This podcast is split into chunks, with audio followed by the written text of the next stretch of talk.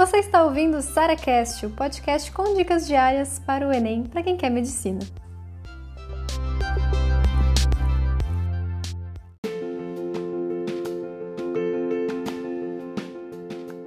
Sara, quero voltar a estudar. Depois que passou o Enem, depois que tirei umas férias, descansei, quero voltar a estudar. Mas assim, você fala muito para não voltar do zero. O que, que seria isso, não voltar do zero? Uma tendência que eu vejo que as pessoas têm muito é o seguinte: ah, beleza, ano novo, vida nova, cursinho novo, né? Então, às vezes, ou o mesmo cursinho ou cursinhos diferentes, mas todos eles estão assim: a pessoa, primeiro, espera o cursinho voltar para voltar a estudar, eu acho que não precisa, ou esperar a nota para voltar a estudar. Volte no tempo que você achar que está descansado, que você de fato se recuperou, porque o nosso sonho, ele só termina, a nossa preparação, ela só termina com a nossa aprovação, com a realização do nosso sonho, tá? Enquanto isso não acontece, a gente está batalhando por ele. Então, assim, Imagina que a gente estudou pra caramba no ano passado. Então não importa quanto tempo você estudou, ou se você viu todas as aulas ou não, mas você estudou pra caramba. Então assim, tem muita coisa que você já sabe.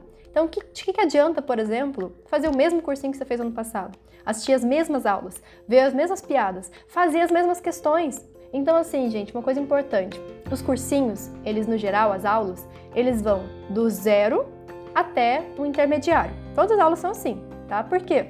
Porque tem os alunos novos, tem os alunos que nunca viram aquela aula. Então acaba que se você ficar 30 anos no cursinho, você vai fazer todos os anos as aulas do básico, do zero até o intermediário, fazer as mesmas questões que também são básicas a intermediário, ou seja, você não evolui, entendeu?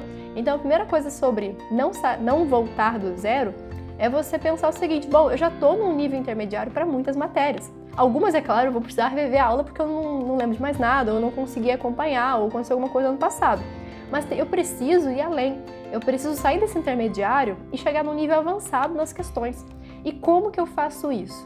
Muito, muito, muito importante. Primeira coisa que já falou, né? Então a gente vai olhar para o Enem e falar assim, cara, o que, que eu errei? Então, assim, quais foram as matérias que eu não sabia, as matérias que eu não conseguia acertar nas questões? Isso é claro, um passo bem legal que a gente pode fazer assim. Então, você pode voltar no seu estudo corrigindo as questões do Enem. Não precisa saber quando você acertou, mas assim, olha, é, vê as questões só que você errou, corrige elas, isso vale muito. E não só para o Enem.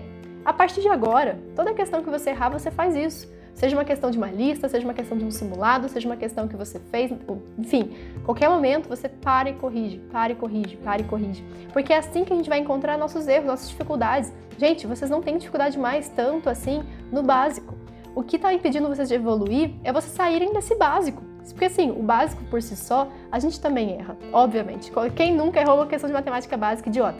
Só que se a gente ficar insistindo a vida inteira naquele básico, a gente nunca vai acertar uma questão difícil.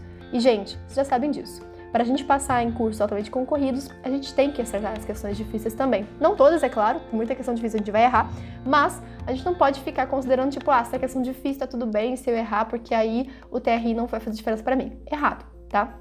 Porque o mais importante aqui é a gente acertar essas questões difíceis, é a gente ir além dos outros, das outras pessoas. É assim que a gente vai passar tá certo?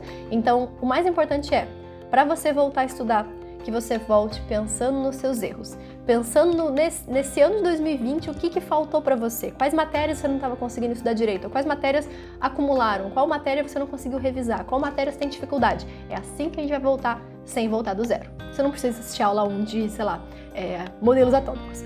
Certinho, gente? Então volte da onde você parou, volte exatamente onde você estava errando.